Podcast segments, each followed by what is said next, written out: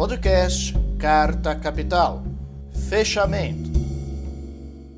Olá, bem-vindos a mais um programa Fechamento. É, a gente acabou de é, saber aqui que o, oficialmente o André Janones é, realmente retirou a candidatura, anunciou apoio ao Lula. É mais um, um, um, um partido, na verdade, dois, né? Era o Avante e o seu e o seu outro partido coligado que agora se unem à candidatura do Lula. A gente teve pesquisa, mais pesquisas essa semana e a capa da revista dessa semana trata de um assunto também que vamos dizer assim continuou movimentando é, é, é, é as, as, discussões, as análises é, ao longo desses dias, que foi essa distribuição de dividendos anunciada pela Petrobras, 87,8 bilhões é, que serão distribuídos aos acionistas é, a gente sabe, obviamente, que o lucro em si não é um problema, todas as petroleiras do mundo estão tendo lucros altos por conta é, do que aconteceu com, com o preço do petróleo, e decorrente, entre outros motivos, pela, pela invasão da Rússia à Ucrânia e todas as consequências que tem, tem, isso tem acontecido, mas no mundo você tem atitudes diferentes, posições diferentes. É, o governo, os governos têm interferido de formas distintas em relação é, é, a, ao ganho extra que as, que as petroleiras têm tido no mundo. Isso tem sido diferente. No Brasil, o Bolsonaro esperneia, tenta transformar a Petrobras numa espécie de vilã, sendo que ele, Bolsonaro, teria condições de interferir de uma forma mais direta no assunto, não faz, faz de conta que não, não consegue, não tem nada a ver com isso, que a Petrobras é quase uma empresa privada, fala em privatização da Petrobras, inclusive, como se isso fosse resolver o problema, e, no fundo, transfere para outros a, a, a, responsabilidade disso. A gente está ciente da inflação, que é muito em consequência dessa alta dos preços dos combustíveis, do gás de cozinha. Os estados acabaram sendo punidos, transformados em vilões, foram obrigados a reduzir sua arrecadação de ICMS para tentar compensar ou deter o aumento é, dos preços é, dos combustíveis, e a Petrobras está aí, é, 87,8 bilhões de distribuição de dividendos para acionistas, grande parte deles hoje acionistas estrangeiros, né? que nós, no momento, estamos muito contentes com os rumos que a Petrobras está seguindo. Eu me lembro aqui de uma frase do Médici, o Médici deu uma entrevista, o, o ex, é, o então general ditador do Brasil, Emílio Garrastazu Médici, deu uma entrevista em 1974 que ele disse assim, é, o Brasil vai bem, no caso da economia, o povo vai mal. Eu acho que é uma frase que continua valendo, dessa vez podendo ser adaptada à Petrobras. A Petrobras vai bem, o povo vai, mal. Para a gente, é, abrindo aqui nessa primeira bloco desse programa, para conversar sobre esse assunto, a gente é, recebe aqui um dos grandes especialistas desse, é, desse tema, o ex-presidente da Petrobras, José Sérgio Gabriele. Gabriele, boa noite, obrigado por aceitar o nosso convite. Boa noite, Sérgio. Boa noite, Mariana. Boa noite, Maurício. Boa noite a todos os ouvintes e visores e acompanhantes é, desse programa. É, a gente, Gabriel, a gente também tem essa dificuldade. Então, a gente tem que chamar de web espectadores, mas quem está assistindo, quem está aí, quem está com a gente, não é isso? E o Gabriel acabou citando, nós temos uma novidade nesse programa. É, Para quem não sabe, é, nós temos uma nova repórter é, em São Paulo, está começando, começou essa semana e também está estreando nesse programa. Então, Mariana Serafini, bem-vinda não só esse programa, mas a Carta Capital. Parabéns pela coragem e vamos em frente. Boa noite. Boa noite, muito obrigada pela, pela acolhida. Estou feliz de estar aqui e ansiosa com essa estreia, com essa conversa também que a gente vai ter aqui com o Gabriel. Maravilha. E, como, como, como de hábito, que divide esse programa comigo aqui, o Maurício Tuzou. Maurício, Boa noite, Sérgio. Boa noite, Gabriele. Boa noite, Mariana. Bem-vinda. É isso, Gabriela. Como eu disse no, no, no, início, é, ter lucro faz parte né, de, de, de, dos, vamos dizer assim, objetivos de uma empresa. É, a Petrobras lucrou, ganhou muito dinheiro por conta do aumento do petróleo, mas a gente vê essa distribuição de dividendos, do, do tamanho que ela tem sido, e tenta entender. E, obviamente, vai também ver na composição é, do que levou é, a, esse, a essa distribuição de dividendos tão robusta, vamos dizer assim, tão maciça, que tem a ver não só com o preço do petróleo, mas também com a queima de ativos da Petrobras, né?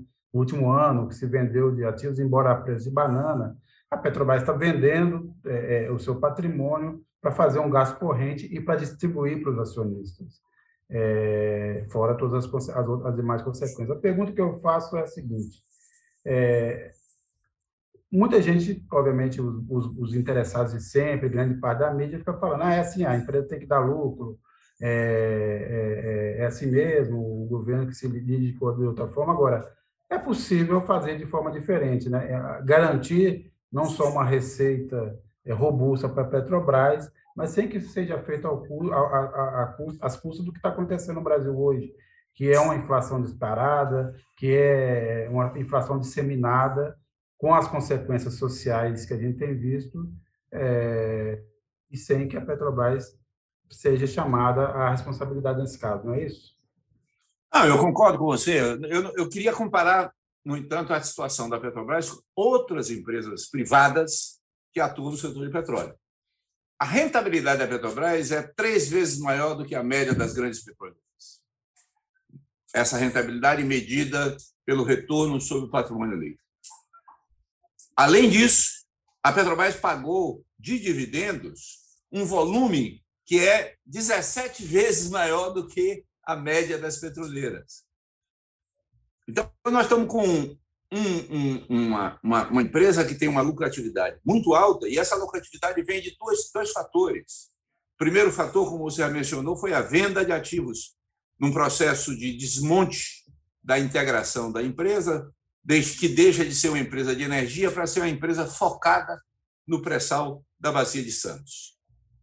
E a segunda é, evidentemente, o resultado da política de ajuste de preços internacionais, que dá uma margem de lucro extraordinariamente elevada para a Petrobras. E isso seria, talvez, não fosse até tão grave um problema se parte desse lucro fosse reinvestido para a expansão da capacidade de produção, para novas áreas de produção, para diversificação é, via a ampliação do portfólio de, de energias renováveis, para ampliação do refino, para diminuir a dependência do Brasil da importação de derivados. Mas não, o que a Petrobras está fazendo é uma distribuição para os acionistas. Eu vou comparar, por exemplo, com a Exxon.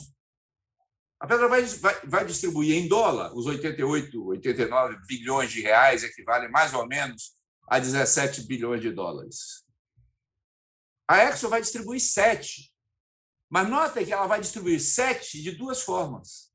Ela vai distribuir 7, sendo 3 via dividendos. Então, a comparação real que nós temos que fazer entre 17 bilhões de dólares e 3 bilhões de dólares da Exxon e 3,5, quase 4 bilhões da Exxon vai ser através da recompra de ações dos acionistas.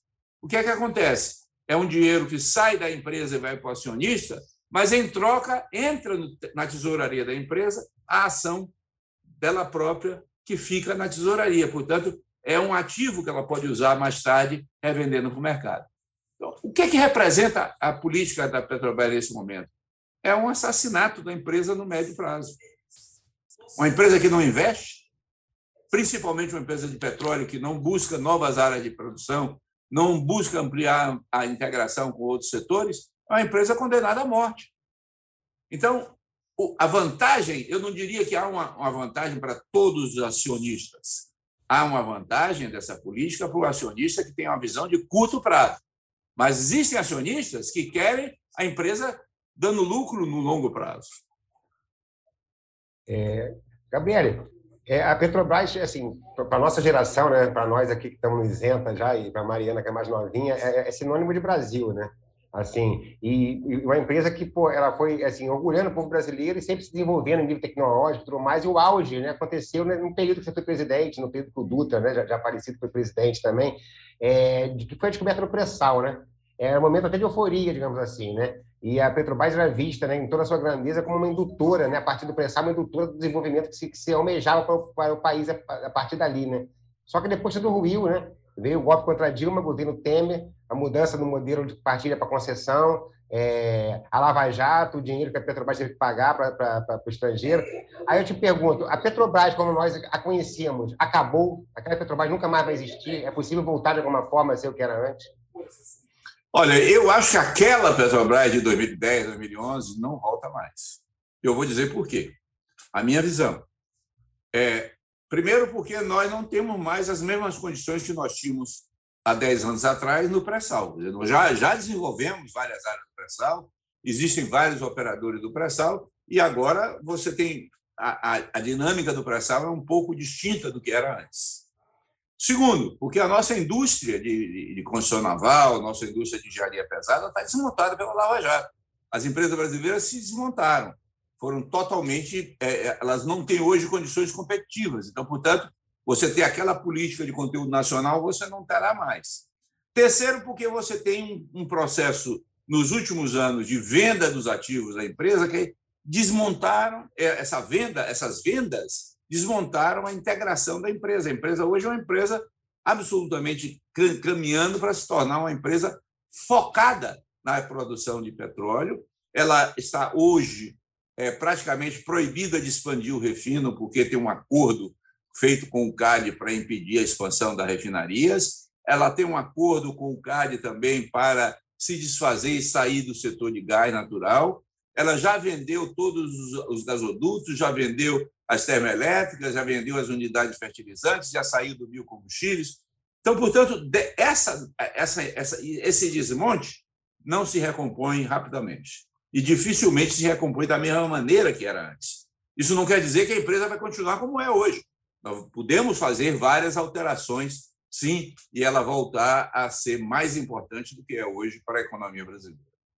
Nesse ritmo de venda e de esvaziamento da empresa, a sensação que a gente tem é que quando esse governo do, do Bolsonaro acabar, o que vai sobrar da Petrobras é o letreiro só, que eles não conseguiram vender. Então, queria que você falasse sobre isso. É, eu acho que não vai ser só isso, porque é, vai ser difícil que eles vendam a Petrobras toda até o final do mandato deles. Como eu acho que a chance de Lula ganhar é grande, é, ou no primeiro turno ou no segundo turno, a menos que haja um golpe, é, acho que esse quadro vai se mudar a partir de janeiro. Então, de agora até janeiro, eu não, eu não acho que eles têm condições de acabar e deixar só o leiteiro, letreiro. Eles vão deixar uma empresa muito focada no petróleo, vão reduzir muito a atividade de refino da empresa e vão é, é, é, digamos, sair de outras atividades. Então, é possível, a partir de, de, de 2023, tentar se recompor alguma coisa que foi perdida nesse momento. É, o senador que está nos assistindo, senador, tudo bem? É, ele diz: esses bandidos estão ficando mais ricos que os reis sauditas. A Gisele Saviani, esse Bolsonaro precisa cair urgentemente, antes que ele acabe com o meio ambiente e tudo que resta de dignidade nesse país. E o Tiago Flores, grande abraço para toda a equipe da Carta Capital e um abraço especial ao grande Sérgio Lírio. Obrigado, Tiago Flores. Tiago Flores não é meu conhecido, não é meu parente, antes que ache que tem alguma, algum viés. Então, Tiago, bem-vindo, obrigado. Gabriele, é, então, pensando nisso, é, eu tenho aqui duas questões. Primeiro, é, o que, que é possível, então, fazer? Quer dizer, o que, que seria é, os passos é, iniciais ou centrais para mudar é, ou retomar é, é, um, um, rumo da Petrobras que não seja esse que está seguindo? E dois, se o Bolsonaro ganhar, eventualmente, é, a Petrobras vai ser privatizada? Bom, eu acho que se Bolsonaro ganhar, a probabilidade da Petrobras ser, ser privatizada cresce, aumenta muito. O Guedes tem afirmado claramente essa proposta, vários é, segmentos é, do governo têm apoiado a privatização completa da Petrobras, e é, o, digamos assim, o, o mercado está muito ávido para que isso aconteça a preços baratos de tal maneira que você possa obter uma empresa muito, muito forte e muito robusta como é a Petrobras de preço barato. Mas eu acho que ele não vai ganhar. Então, o que é que um governo alternativo poderia fazer? Eu acho, primeiro, se, no primeiro momento, tem que ter um embate com o sistema financeiro e com a, a estrutura interna de governança da empresa para viabilizar o direito da, de quem tem a maioria das ações. Então, uma empresa que tem uma, uma, um, um, grupo dominante no, no capital delas não pode ficar com esse grupo dominante subordinado aos acionistas minoritários de curto prazo.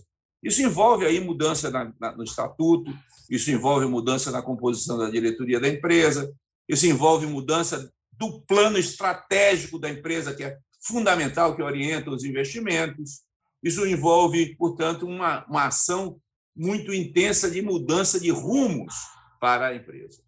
Que tem que resolver. Gabriela, desculpa, desculpa só, só uma pergunta rápida. Recomprar ações seria uma, uma, uma possibilidade? Não, eu acho que não. Eu acho que não é uma política adequada você recomprar as ações nesse momento, porque, primeiro, é muito caro para o governo. O governo teria que desembolsar um volume de recursos extremamente alto e ele tem, acho, outras prioridades do que passar esse recurso para os acionistas privados, sejam eles nacionais ou internacionais e, portanto, eu acho que a recompra das ações não seria a melhor alternativa nesse momento.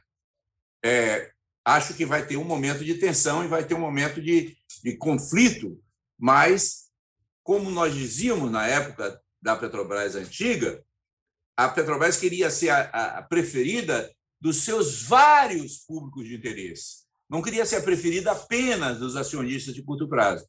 Ela queria ser a preferida dos acionistas de curto prazo, dos acionistas de longo prazo, dos fornecedores, dos clientes, dos empregados, da sociedade em que ela envolvia. Isso exigiria uma gestão da empresa muito mais equilibrada e muito mais tentando caminhar em certos momentos é, no fio da navalha para garantir esse equilíbrio. Agora, tem algumas coisas estruturais que precisam ser feitas. Por exemplo, o país vai voltar a crescer? Se o país voltar a crescer, nós vamos faltar mais ainda os combustíveis. Então, nós temos que ampliar a capacidade de refino.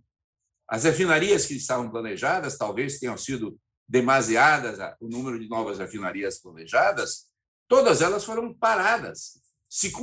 das cinco refinarias previstas, só, foram, só foi concluída metade de uma, que é a refinaria de Pernambuco. As, as outras refinarias foram paradas. Nós precisamos retomar a construção de refinarias no Brasil.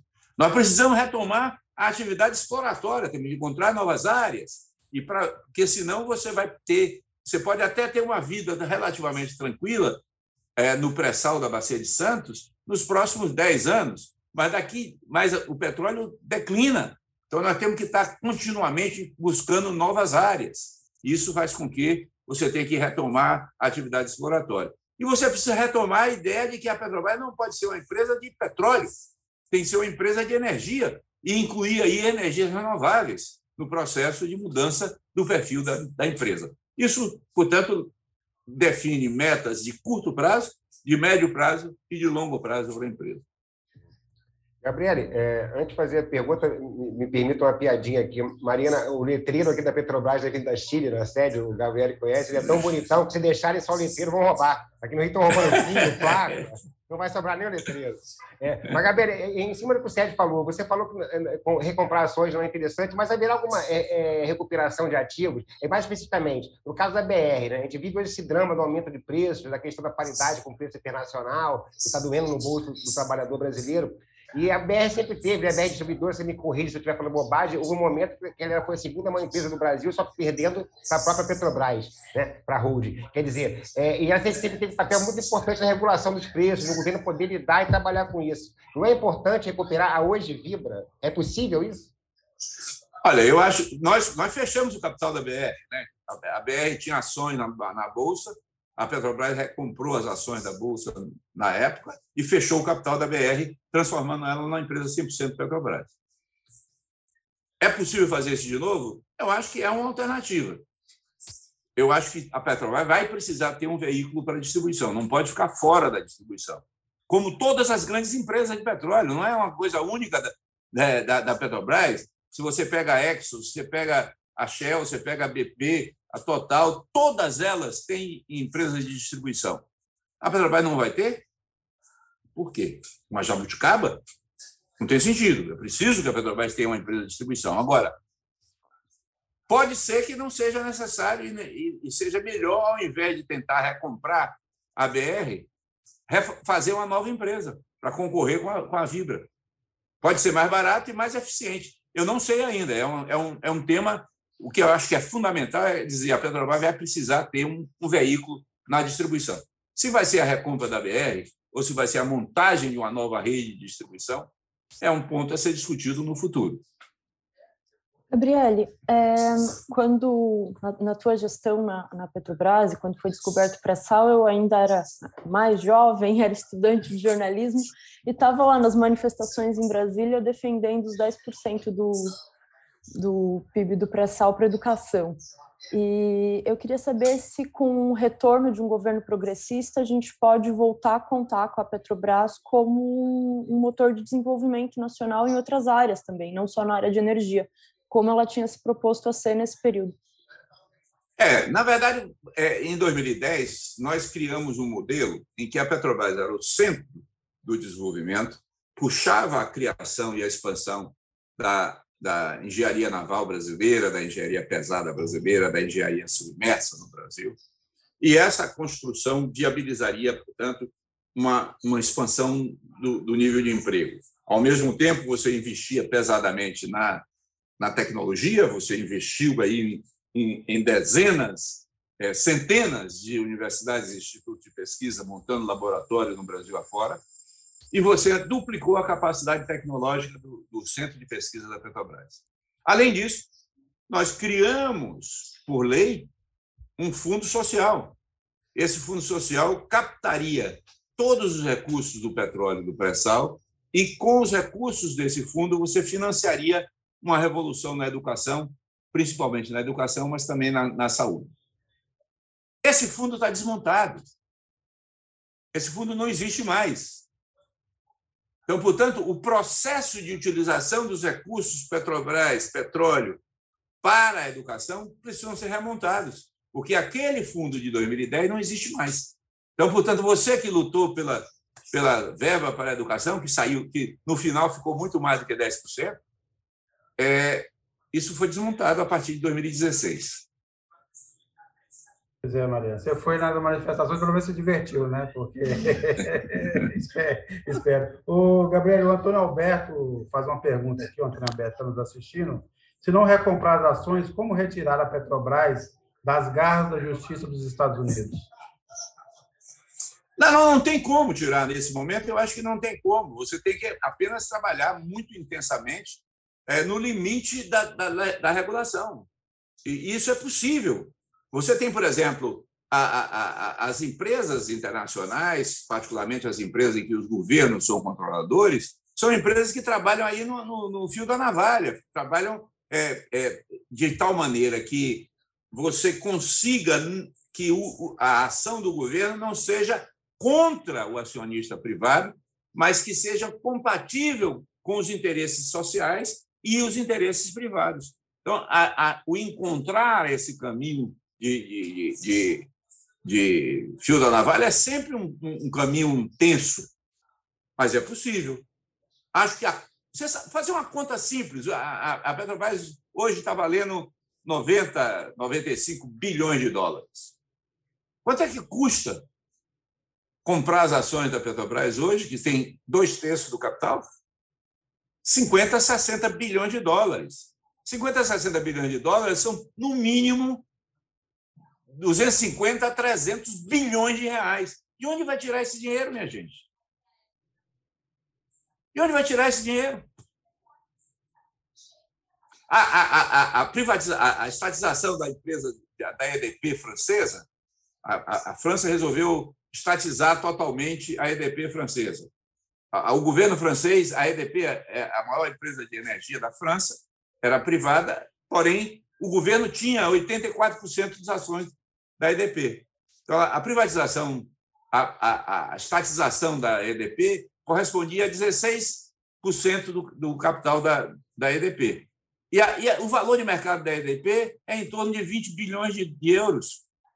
Portanto, o custo para o governo francês de estatizar a EDP está em torno de 6, 7 bilhões de euros, o que é absolutamente viável no caso francês, não é o nosso caso.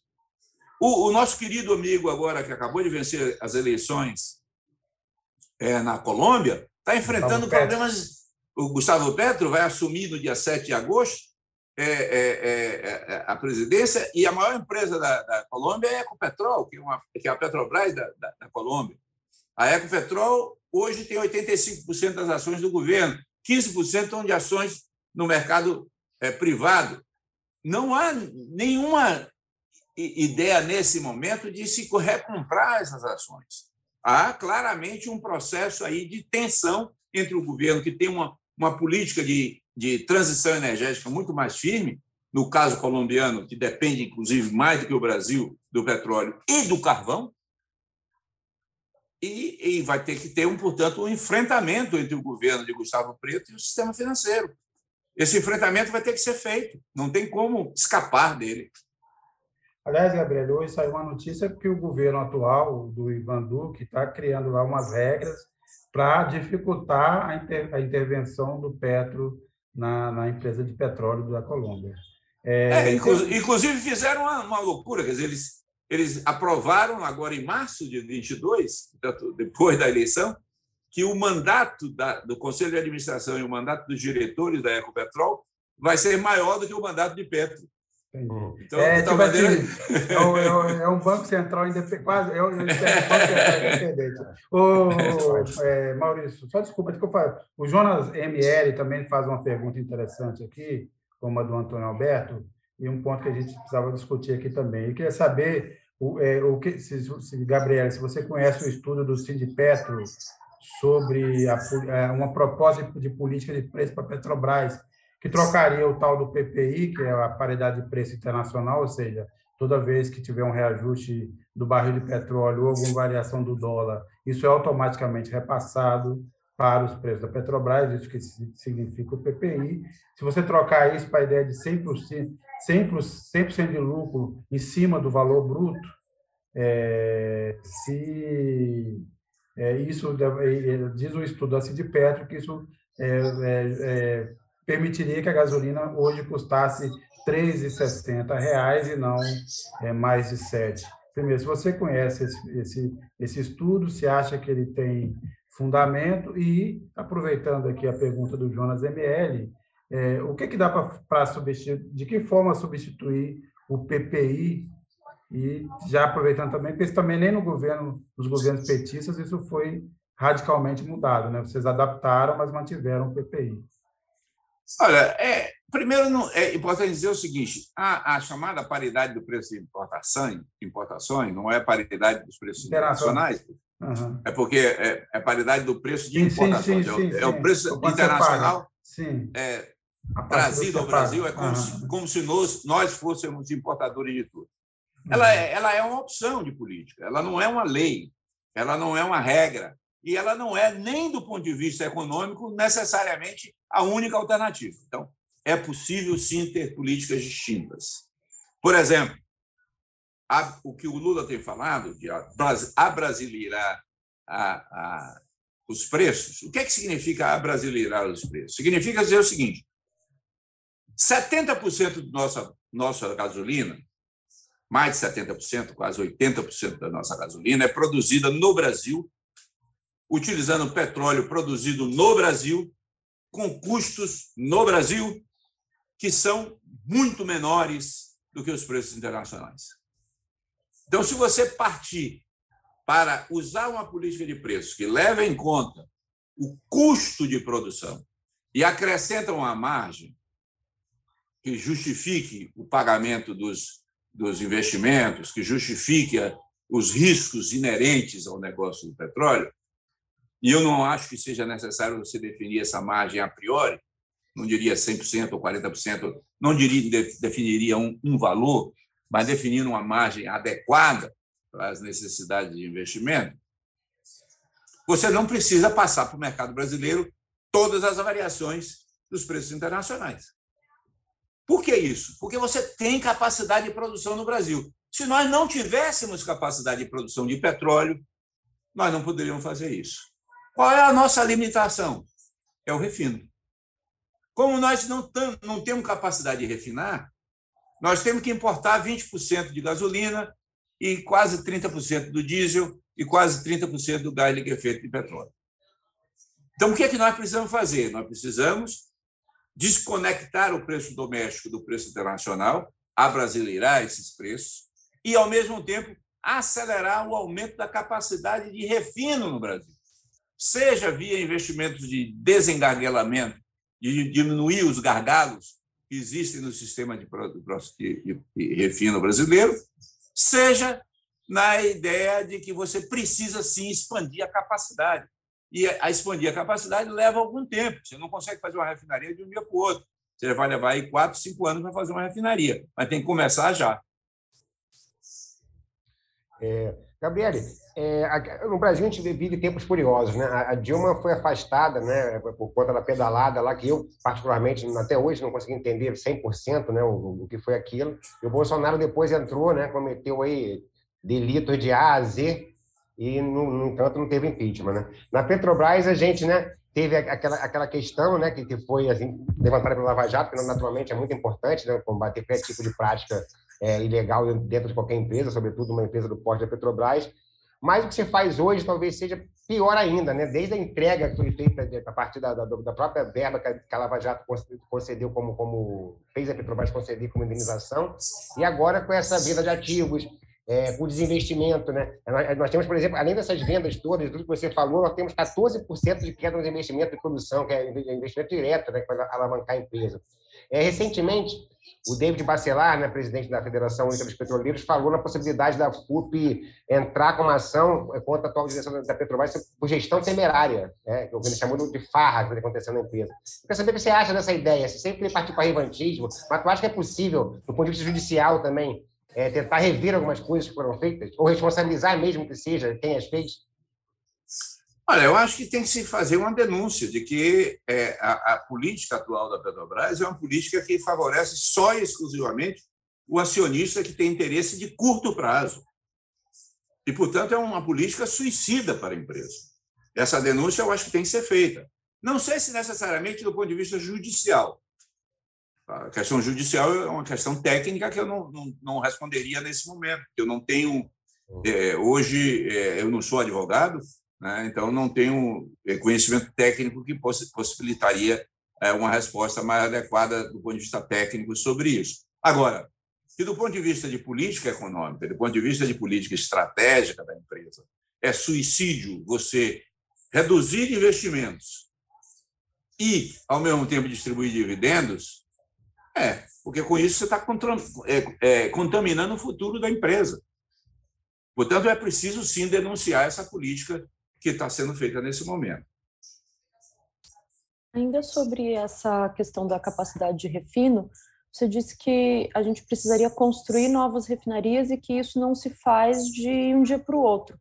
Mas a gente tem, nesse momento, seis ou sete refinarias em processo de, de privatização. Foi privatizada a Landolfo Alves, na Bahia, que era uma das com maior capacidade de refino, né? A gente teria como reverter esse processo de venda ou salvar essas que ainda estão na, na, na esteira da privatização e não foram privatizadas? É, esse é um problema grave. nós estamos caminhando na direção oposta ao que deveríamos ir. Quer dizer, ao invés de nós estarmos aumentando a capacidade de refino, nós estamos privatizando a capacidade atual sem que o setor privado invista em novas refinarias. Consequentemente, você vai desmontar um sistema que funcionava equilibradamente, vai criar monopólios privados é, setoriais e regionais e não e vai aumentar o custo total do sistema de produzir. É um, um contrassenso econômico do ponto de vista é, da, da sociedade e do ponto de vista da empresa. Acho que é possível reverter? É possível reverter algumas, alguns casos.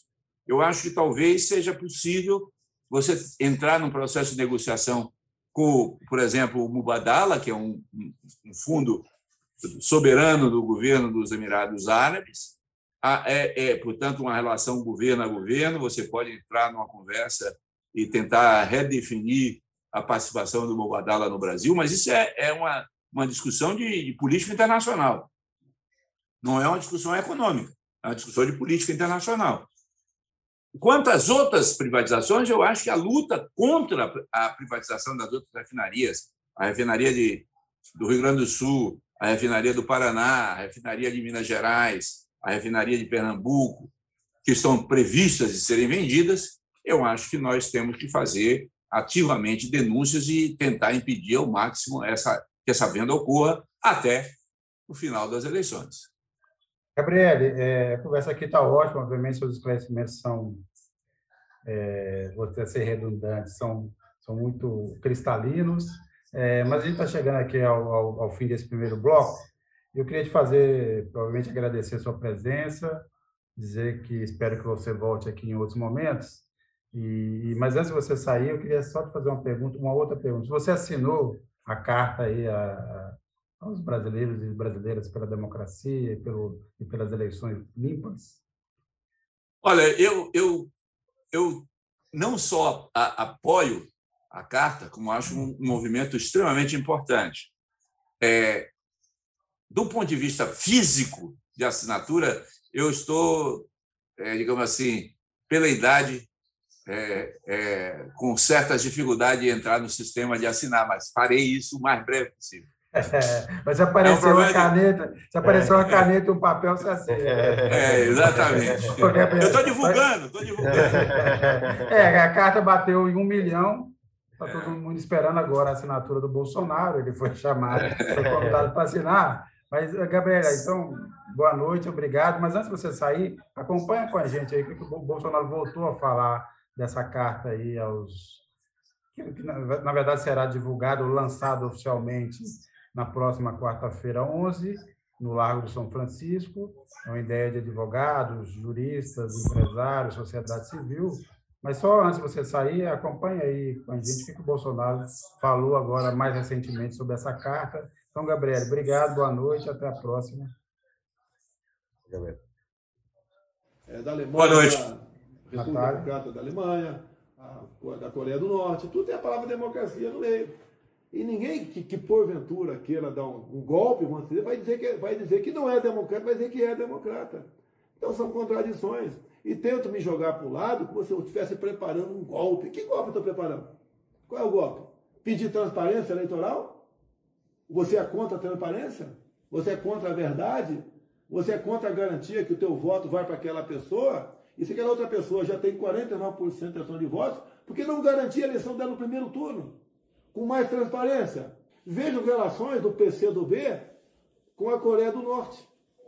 Quando morreu lá o, o líder norte-coreano há alguns anos, e a manifestação de apreço, né, de condolência do Partido Comunista do Brasil. Veja o que esse pessoal de esquerda aí que assinou o Manifesto para a Democracia, o que eles falam de Cuba.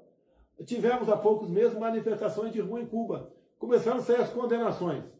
Nove anos de cadeia. Nove anos de cadeia para quem participou de manifestações em Cuba pedindo liberdade. Esse pessoal aqui assina esse manifesto, cara de pau, sem caráter não vou falar os adjetivos aqui, porque eu sou uma pessoa bastante. É, Bem, a gente vendo aqui pelo noticiário agora dos portais, aparentemente esse, essa, esse fervor que estava no Rio de Janeiro, nesse inverno do Rio de Janeiro, esquentado pela briga entre o PT e o PSDB, deu uma certa baixada de bola, houve uma, houve uma reunião aí da, da executiva estadual do PT, houve também uma discussão nacional, e toda aquela ideia, aquela, aquela aquela verdade, aquele ímpeto de romper é, a aliança com o Freixo por conta da dessa, dessa insistência do, do, do Alessandro Molon em manter sua candidatura ao Senado, a revelia do candidato indicado pelo PT, o André Ceciliano, essa deu uma, deu uma baixada de bola. O diretório nacional do PT é, já tinha é, indicado que quer insistir e vai insistir na aliança com o Freixo e tentar arrumar aí uma uma, uma solução aí, vamos dizer assim, amigável a, a tempo de salvar essa candidatura. Quem fez essa reportagem essa semana da revista foi o Maurício Tuzou. Maurício, é, você que acompanha esse caso, eu diria que a chance dessa aliança e ser rompida ou aconteceu o que alguns estão sugerindo, que seja o cada um apoie quem quiser, seja um Deus dará. É, qual a chance você acha que tem de acontecer? Eu acho que essa última proposta que você mencionou é a que está em jogo no momento, entendeu? Aquela ideia, né, é, por mais tenha sido vista por muitos desde o princípio como um blefe, né, tipo de retirar é, o apoio ao Freixo, ela realmente não se concretizou. Né, o que eu particularmente acho foi salutar, porque uma frente de esquerda construída aqui no Rio com, com certo esforço, que, seria detonada, né, sem querer entrar no mérito da, da, da questão do, do Molon e do Siciliano, aí, dessa disputa pelo Senado. É, mas o que acontece, é, na, na, só para explicar para quem está nos acompanhando, hoje foi a reunião da, é, da Executiva Nacional do PT, e amanhã, que é o último dia, né, data limite né, para fazer isso, vai ser estadual do Rio. Quer dizer, algumas decisões foram jogadas para amanhã. É, agora à noite, é, várias reuniões estão acontecendo. Eu passei o dia tentando falar com várias pessoas do PT do Rio que estão na, na, na Convenção Nacional. É, falei com alguma, algumas, mas mesmo as que me atenderam é, não passaram muita informação, porque estava um clima realmente de negociações intensas. Surgiu essa proposta representada pelo vice-presidente nacional do PP, Washington Paquá, é, ex-prefeito de Maricá, de ser uma espécie de liberação da militância, digamos assim. O apoio ao Freixo se manteria, se toleraria a candidatura do Molon ao Senado é, junto com, com, a do siciliano, é, mas o PT estaria liberado também para estar em outros palanques, para levar o Lula, sobretudo, essa que é a ideia, né, levar o Lula para outros palanques, o fundamental, é, o que diz é, esse setor que defende isso, é eleger o Lula já no primeiro turno. Isso, na prática, pode trazer Eduardo Paes para dentro da campanha, o próprio Quaquá já falou que deseja convidar o Paes para a coordenação da campanha do Lula no Estado, é, o, o Eduardo Paes já definiu apoio ao Rodrigo Neves, candidato do PDT, que tem como candidato a presidente o Ciro Gomes, mas que aqui no Rio, o que a gente vê na rua, é a maioria das pessoas estão apoiando o Rodrigo Neves fazendo campanha por Lula. É, quer dizer, é, é uma coisa bastante complexa. Na matéria da revista, que eu convido todos a ler, eu mostro por que, que o Rio, né, considerado pela direção é, nacional do PT e pela coordenação da campanha do Lula hoje, o, o fiel da balança, né, esse é até o título né, que, que a gente escolheu para a matéria, para definir a eleição ou não é, do Lula no primeiro turno. Né? É um estado que outrora progressista, né? O Lula sempre venceu no Rio. É, o estado que elegeu Brizola, né? E consolidou a, redemocratização e, sobretudo, para as legendas de esquerda, né? Na, na volta em 82, no fim da ditadura. Mas nos anos para cá não é bem assim, né? O Rio deu uma guinada conservadora. Hoje é a capital das milícias, né? É o estado também onde existe o maior número de evangélicos, né? Proporcionalmente, 31% é, da população. Quer dizer, são nichos que algumas pessoas veem como difíceis para a campanha do Freixo penetrar. É, sempre que eu converso com o Freixo, sobretudo na última vez, ele fica indignado com essa, com essa versão, ele acha que está fazendo todo o trabalho necessário para ampliar a candidatura ao centro, lembrando sempre que o César Maia é, vice, é, é, é candidato a vice-prefeito na chapa do Freixo, o Freixo, ele cita vários contatos que ele está fazendo com é, setores da segurança pública, setor dos, dos evangélicos e tal, para poder crescer, e acha que é uma falsa narrativa essa questão que ele um teto intransponível que não poderia vencer o Cláudio Castro no eventual segundo turno. Quer dizer, os dados estão na mesa ainda, Sérgio, é, Mariana, não está não tá definido, até amanhã podemos ter surpresas, mas começa a clarear, digamos assim. Parece que o Molon vai de fato ser candidato, com detalhe de que o PSB pode ser que volte atrás ainda, mas em, em princípio é, deu uma estrangulada financeira na campanha do Molon, ele não, não tem mais recurso do partido para até segunda ordem para fazer campanha, pela desobediência, digamos assim, ao acordo é, mas ficou em aberto essa questão é, de quem vai ser, se vai ficar só no Freixo mesmo, se vai abrir para a militância, se vai ser resolvido. Nessas reuniões estão rolando já agora, por exemplo, é, estão tendo reuniões de correntes internas do PT e alguns caciques nacionais aqui do Rio estão reunidos também para poder definir essa questão dessa eleição que é super complexa. De outro lado, né, para finalizar, é, e também entregar tudo que a matéria é, traz, a gente fala do Cláudio Castro também, né, no outro lado, no campo bolsonarista, que se consolida é, como candidato de fato desse campo, porque tirou da jogada é, dois é, é potenciais adversários, o Marcelo Crivella, ex-prefeito e senador, que é, tinha é, manifestado o desejo de ser candidato a governador. Houve um acordo com o Cláudio Castro para ter um Senado. Isso também já embaralha um pouco no campo do Senado para a direita, porque o Romário seria o candidato único dos bolsonaristas. E tem um garotinho que, por, por, conta da justiça eleitoral, não vai ser mais candidato também, quer dizer, tanto o Crivella quanto o garotinho tiravam alguns pontos percentuais do Cláudio Castro na pesquisa, sem os dois, o Cláudio Castro está garantidíssimo no segundo turno. A questão é realmente, é, aparentemente, é, salvo uma surpresa aqui, uma disparada do Rodrigo Neves, ele está com 9%, 10% nas pesquisas, 8%, é, vamos ter o segundo turno entre Cláudio Castro e Marcelo Freixo, no Rio. É, a Valéria Bordim, ela fala, se o PT retirar o apoio ao Freixo, será imperdoável todo apoio ao Freixo. E o senador, Maurício, pergunta, como é, ele pede, na verdade, para você explicar essa presepada e como é que o PT não apoiar o Freixo vai fazer o Rio ficar melhor. É, pois é, né? É aquela coisa, né? Tem o, o, um lado critica o outro, né? Tem as críticas em on, tem as críticas em off, né? Um pouco mais pesada, mas existe dentro da, da, do PT hoje no Rio uma multiplicidade de interesses, né, Sérgio e senadores. É, enfim, a gente não sabe exatamente o que cada, cada, cada direção, né? Cada elemento da direção quer, mas o fato é que o Lula hoje é, ele ajuda, inclusive na, na, na, matéria tem um cientista político da PUC Rio, Ricardo Ismael, ele fala isso. O Lula hoje ajuda. É, ele fala o, o, Freixo precisa mais do Lula do que o Lula do Freixo, é verdade. Quer dizer, o Lula, o Lula em si já levaria o Freixo para o interior, a força do Lula. É, e, por outro lado, tem gente que fala que o PT, alguns setores, quer, quer na verdade, a reeleição do Castro, porque isso possibilitaria um quadro melhor para daqui a quatro anos. É bem complexo. Nós temos Eduardo Paes também, que é um candidato oculto, a gente ainda vai escrever sobre isso na revista, provavelmente, é um candidato que não é candidato, mas está agindo como se fosse de olho na próxima eleição, é, para governador, né, o Eduardo Paes, prefeito do Rio. Quer dizer, é, é realmente complexo, senador. É, é, é, não sei se é uma presepada, mas ficou um, um jogo enrolado, né? sobretudo com a insistência do Molon de, de, em, em se, se, lançar ao Senado, que deu justificativa, digamos assim, para essas ameaças de ruptura e esse movimento todo está acontecendo no Rio. Agora, é, emendando isso, quer dizer, você levantou um ponto importante, Maurício, que é essa, a, o peso que o Rio de Janeiro terá particularmente nessa eleição, até porque vencer o Bolsonaro no Rio de Janeiro seria também um marco importante para o Lula, já que o Bolsonaro, já que o Rio de Janeiro é, é vamos dizer assim, o, o estado, né, é, eleitoral, o estado da ascendência política do Bolsonaro. É, e a gente tem visto aí saíram mais duas pesquisas e o pessoal vive aí uma gangorra, né, de emoções com pesquisas. É, nunca, nunca adianta falar. Aliás, eu recomendo é, para quem procure no site lá um artigo recente do Marcos Coimbra sobre como ler pesquisas, que é, um, é, muito didático, mas as pessoas nunca, nunca, na verdade, seguiam por isso. Então, só uma pesquisa que o candidato dele está lá muito bem, aí a alegria geral. Aí isso é uma pesquisa mais ou menos não está bem. Aí já vem. É da euforia, depressão, e em 3 segundos e 10 segundos é mais rápido que uma Ferrari, por exemplo, de 0 a 100, né? Então saíram mais duas pesquisas aí, uma da Genial Quest, lembrando que essas duas pesquisas são feitas por telefone, portanto, há sempre um viés, assim, é, vamos dizer assim, um pouco de menos precisão, porque você. É, o telefone ele limita algum, o acesso a algum, algumas classes sociais, esse recorte é mais, é, é, fica mais, uma, vamos dizer assim, mais elitista.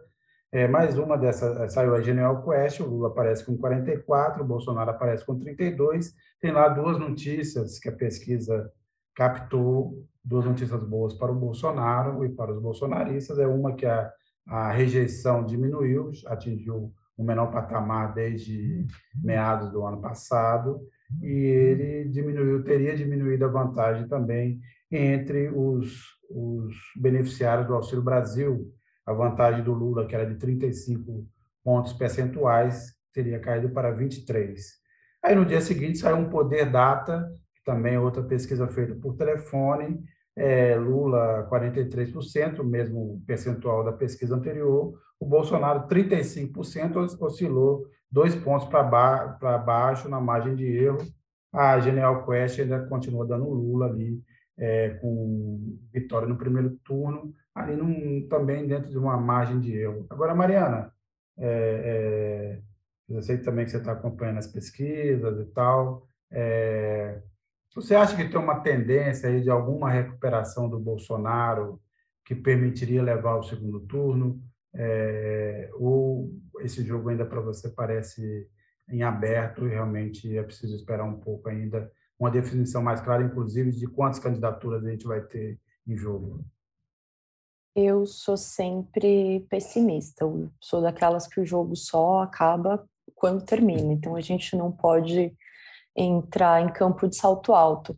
A gente vê que a Michelle Bolsonaro tem sido uma figura importante para para trabalhar o, a candidatura do, do, a campanha do Bolsonaro entre as mulheres evangélicas. Eu acho que isso é um problema, porque entre as mulheres o Bolsonaro perde, mas se a gente não conta, não leva em conta as mulheres evangélicas, é um, é um percentual importante aí dos, do eleitorado. E é como o Gabriele disse lá no comecinho do programa, se fosse hoje, é, a, o Lula ganharia no, provavelmente no primeiro turno, mas a gente vai ter uma campanha bastante suja, pelo que a gente está vendo. Tem a questão das fake news, e, e, eu acho que tudo isso ainda vai abalar o, o cenário. É, hoje a gente teve essa. É, hoje a gente teve essa decisão aí, então, quer dizer, a oficialização da posição do, do, do Janones, era o candidato Avante, aparecia nas pesquisas com 2%. Esse fenômeno, né, o Janones, que é uma, uma figura de muito, com muita força nas redes sociais, e só isso explica o fato dele aparecer com 2% nas pesquisas. A gente não sabe se esses 2% são, são, são de fato ou não, mas de qualquer forma é um candidato a menos na, na, na é, no jogo. Eu acho que, olhando as pesquisas dessa semana, o jogo continua parado. Né? Essa semana, é, e como, quando você vai anunciar a pesquisa, você sempre tenta achar o, quem fez a pesquisa e os, e os jornais que, que, que financiam essas pesquisas ficam sempre tentando achar ali um, um, uma novidade quando você tem um, um, cenário estagnado. Mas o fato é que o cenário está estagnado e vamos ver como as, as demais pesquisas nos próximos dias, principalmente quando sair alguma do IPESP ou outra do Datafolha, esse fenômeno do, do Auxílio Brasil. As conversas que eu tive recentemente com é, dirigentes do PT com também de é, integrantes de outras campanhas, vai um pouco na linha do que a Mariana está está dizendo, principalmente no PT, há uma, é, uma ideia de que, não é, de que é preciso começar a trabalhar com a ideia de um segundo turno. Acho que é, é, é a injeção de dinheiro, não só do Auxílio Brasil, mas dos outros benefícios, quer dizer, o pagamento em dobro para os caminhoneiros e para os taxistas, vai despejar já em agosto metade dos 42 bilhões que isso vai injetar, é, é, que, esse, que, essa, que aquela PEC do kamikaze, ou a PEC da compra dos votos, prometeu até o final do ano. A gente está vivendo também aí uma, uma recuperação do emprego, porque o setor de serviço voltou a abrir, você tem aí, portanto, também uma perspectiva de um crescimento maior do que da economia do que estava sendo previsto, embora é, a gente tenha visto essa semana que a indústria voltou a registrar, registrar uma queda depois de quatro meses quatro meses de alta, o mundo está caminhando para uma recessão, mas de qualquer forma você tem um cenário um pouco mais favorável. E é, é essa a última esperança do Bolsonaro, é tentar recuperar aquele bolsonarista desiludido, aquele que votou em 2018, mas que não quer voltar agora. O tamanho dessa franja não se sabe, porque tem muita coisa para colocar na conta. O fato é que, quando você olha essa, essa, essa, essas, esses números que parecem favoráveis ao Bolsonaro, ou seja, caiu é, a rejeição, houve uma, uma melhora ali entre os beneficiários do auxílio emergencial, do Auxílio Brasil, é, isso ainda é, é, é, é pouco relevante. Os, os, especialistas falam em um ou dois pontos percentuais que o Bolsonaro pode ganhar aí é, daqui até outubro, e aí entra a conta da aritmética, que é, é quantos candidatos vão ter? Se você chegar na reta final é, uma maioria do Brasil querendo que o Bolsonaro saia, ou seja, a maioria, é, é, a maioria rejeitando o governo dele, preferindo que ele saia, talvez você tenha uma antecipação da eleição para o primeiro turno. Então, o que, que aconteceria? Você teria uma migração de votos da base do Ciro, ou até eventualmente da base da, base da Simone Tebet, no movimento para decidir logo, ou seja, antecipar, antecipar para o primeiro turno o, o, o que seria o segundo turno. Então, isso tudo ainda está em aberto mas nesse momento o que eu acho que as pesquisas mostram aí um, um, um viés nesse momento de é, o Lula ainda tem, tem possibilidade de ganhar no primeiro turno, mas ainda ali na margem na margem de erro é, na margem de erro isso é, a vantagem que ele tinha um, um mês atrás já não é a mesma, mas também pode ser revertida. Lembrando também que a campanha ainda de fato não começou. Você vai ter os programas de televisão, você vai, você vai ter os debates, você vai ter as. Outros jornalistas gostam de chamar de sabatinas, que são, na verdade, as entrevistas. Sabatina sempre me parece uma coisa assim muito pomposa. Então, o cara assim, o cara precisa ser sabatinado, talvez para virar papa, para ir para o céu, uhum. sei lá, para Está dando uma entrevista, né, o candidato. Mas vamos lá, para sabatinas. Então, eu acho que esse é um pouco do, do resumo do que está em jogo. O caso agora é esperar as próximas pesquisas, e para quem fica aflito é isso. É, precisa entender, ler as pesquisas no longo prazo. Até porque hoje você tem uma profusão de pesquisas, pesquisas feitas com métodos diferentes, cada semana sai uma, e se você ficar é, não é um não é um bom guia e nem é bom também comparar alhos com bugalhos. Não dá para pegar a pesquisa do Datafolha e comparar com a pesquisa do, da Quest ou comparar com a pesquisa do Poder Data ou com o IPESP. Você tem que analisar uma coisa mais de longo prazo. Essa me parece ser a situação. A gente tra também traz nessa edição uma matéria, a primeira reportagem da Mariana Serafim, sobre essa é, a expansão aí da varíola dos macacos. É, também hoje, no fim do dia, tem uma, tem uma, uma notícia de que os Estados Unidos decretaram emergência de saúde por conta da expansão da varíola dos macacos.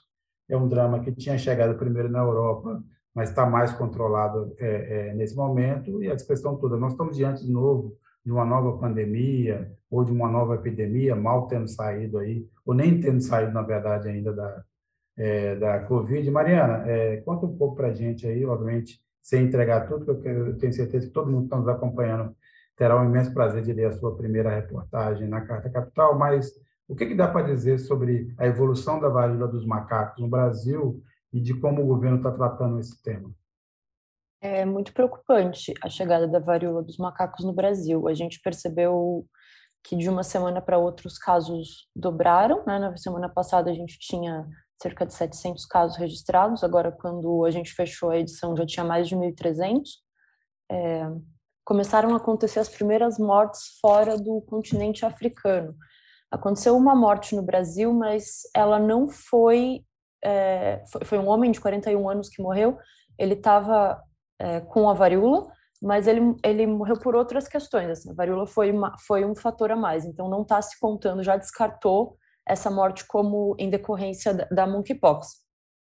É, ele tinha linfoma e HIV, então foi, foi um quadro clínico que levou ao óbito.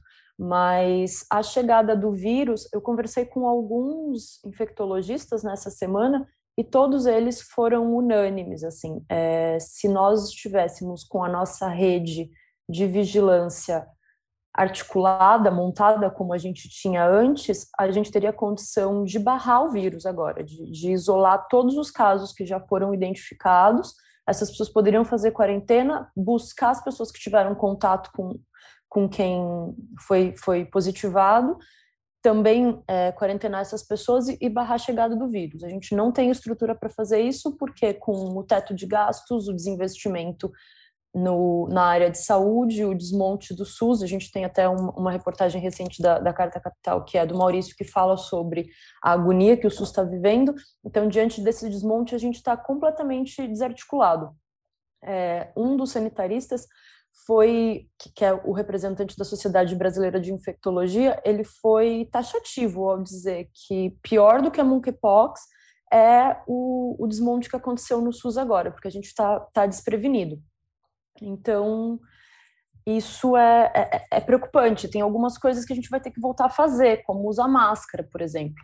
É, o contato, a transmissão principal se dá de contato de pele com pele mas as gotículas de saliva também são um fator de transmissão, assim como o vírus que fica alojado em roupa e roupa de cama.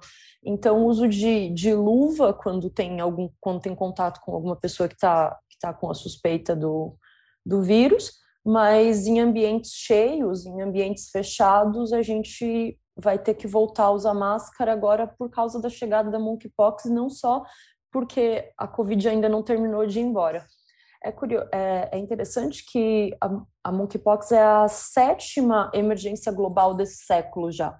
A gente já enfrentou sete pandemias desde o começo, desde, desde os anos 2000.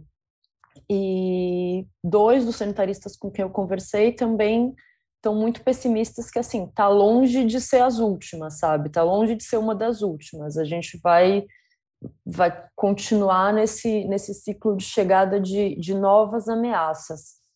É, hoje, no Brasil, o grupo, a gente consegue identificar quem são as pessoas que estão sendo mais atingidas pelo vírus. É, são homens que mantêm relação sexual com homens. É, tanto a OMS quanto a Sociedade Brasileira de Infectologia estão sendo muito.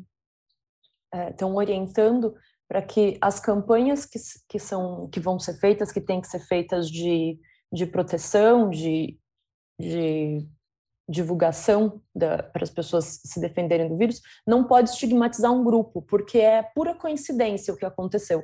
É uma infeliz coincidência. O vírus começou a circular de novo no mundo justamente no mês de maio e junho, que é o mês onde acontecem as agendas de reivindicação do movimento LGBTQIA+. Acontecem as paradas na Europa, acontecem é, as manifestações nos Estados Unidos e no Brasil também. Então, calhou que nesse momento essas pessoas estavam reunidas e foi um, um terreno fértil para a proliferação do vírus, mas poderia ter sido no carnaval, por exemplo. Na Marcha para Jesus também, né? Na Marcha para Jesus também. Então, foi, foi uma infeliz coincidência, assim. Hoje esse público está sendo mais penalizado, mas nada impede que o vírus rapidamente se alastre para a população de um modo geral. A gente já tem vários registros de mulheres grávidas, infectadas e também crianças, isso é uma novidade, é, não só no Brasil, mas no mundo. E com relação aos cuidados, é, os infectologistas falaram que o que a gente pode fazer é, é, se cuidar no campo individual, mas que isso não, não tem uma não tem impacto. O que a gente precisaria mesmo nesse momento é que o governo estivesse fazendo uma ampla campanha de massas para explicar para as pessoas o que é o vírus, como se proteger, o que precisa ser feito nesse momento e uma ação coordenada de vigilância sanitária em todo o Brasil, porque a gente já tem essa estrutura.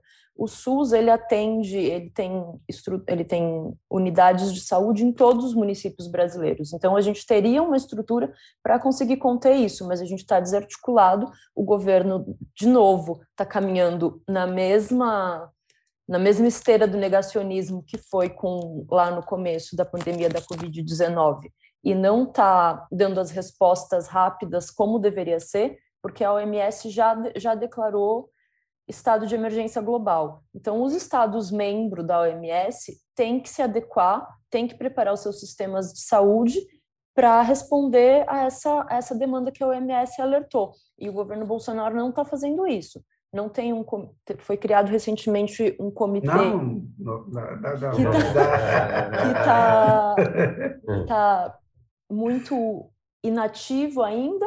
Teve o anúncio da compra de vacina, que foram poucas doses, 50 mil doses, e que também não é uma super coisa nesse momento, a vacina. Porque, diferente da Covid, não vai vacinar a população toda, vai vacinar as pessoas que estão na linha de frente do combate e os pacientes em casos mais graves, mas a vacina não é. No, no resto do mundo também não está sendo uma, uma, uma coisa. Tá, o que o está sendo feito em outros países que a gente está vendo é isso: decretar estado de emergência e começar as campanhas de proteção e de, de informação, porque a informação nesse momento é a nossa maior arma contra esse vírus. É, é curioso que uma das, um dos tópicos da nota da Sociedade Brasileira de Infectologia é, por favor, que as pessoas não cometam crueldade animal contra os macacos a gente chega nesse ponto do, da, da, ignorância, sabe? Porque se não tem ninguém falando o que é e como é que acontece, a gente corre risco de acontecer esse tipo de coisa. É, os macacos não são transmissores, o vírus vem de um roedor. É, então, é, é grave e a gente tem que ficar alerta e se proteger, cuidar dos nossos, porque a gente, de novo, está sem comando central. É isso aí, bem, esse é o século, parece ser o século das epidemias. Se, por exemplo, o Eric Hobsbawm tivesse vivo e fosse fazer um livro, ele poderia chamar esse uhum. o século das epidemias. E parece também que a máscara passará daqui a pouco a ser um componente, vamos dizer assim, é, corriqueiro, né? Na hora de sair para uma festa, para a rua, para encontrar os amigos, você vai colocar uma calça, um tênis e levar uma máscara Teve Aliás... um dos médicos que falou sobre isso e eu só entrei em desespero, assim, porque ele fez um uhum. comentário que eu achei infeliz demais. Ele é. disse: Ah, imagina o inferno que foi quando as pessoas, as primeiras pessoas começaram a usar sapato. Deve ter sido um inferno usar sapato. Descobriram que machucava o pé, que dava doença, que não sei o quê, e começaram a usar sapato. Hoje a gente acostumou. Daí eu, então você está dizendo que a gente vai ter que acostumar com o uso de máscara é. como com o uso de sapato? É, pelo que esse século está mostrando, pode ser que sim. É, pois é. Bem, Maurício, é, qual a sua dica aí da semana para o pessoal? O que, é que o pessoal precisa ficar de olho? Sérgio, é, em curto prazo, essa decisão de amanhã do PT, né, que te mencionou, do PT do Rio, né, para acabar com essa novela aí envolvendo a candidatura do Freixo, do Molon, do André Siciliano. É, para a gente que gosta de, de acompanhar política, é, essa noite está sendo bem interessante as negociações, melhor que Netflix, Sérgio. Vou ficar tentando ver as informações aqui, vamos ver como é que, vamos ver como é que fica. E mais para frente, a questão da organização do ato para a democracia, né, do dia 11, né, dia 11, se eu não estou falando errado, porque os próximos dias são fundamentais para essa organização desse ato e tem tudo para ser um marco aí bem interessante né, nessa eleição aí. É, o Bolsonaro decidiu, ia, tinha uma agenda em São Paulo, acabou é, cancelando os dois compromissos, ele viria a Fiesp, mas a Fiesp ia apresentar a carta para ele assinar, e depois ia fazer um jantar lá com aquele grupo Esfera, que é uma espécie de grupo de lobby dos empresários paulistas, ele acabou cancelando as duas, as duas agendas, e, de certa forma, acaba se afastando, ficando isolado, diminuindo o grupo de apoio dele, mesmo entre o empresariado. Mariana, é, e sua dica da semana? Sua primeira dica da semana? A primeira dica da semana é que a gente se mantenha atento com relação a monkeypox, use máscara.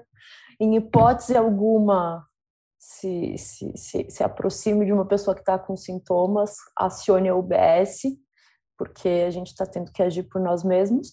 E no campo político, vou no, na esteira do, do Marcelo, de ficar de olho nesse ato do dia 11, é, e enquanto cidadão, participar dos atos locais que também vão acontecer, estão acontecendo organizações políticas, acho que é um, um momento de, de demonstrar organização e, e força.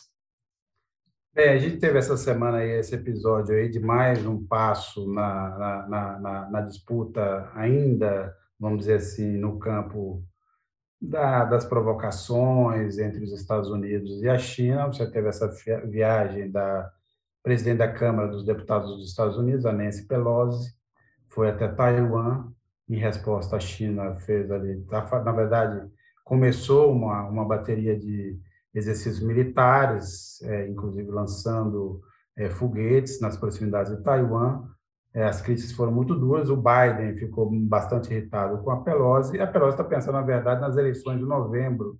Né? A questão está muito complicado para os democratas. A, a imagem do Biden, a aprovação do Biden é muito ruim, né?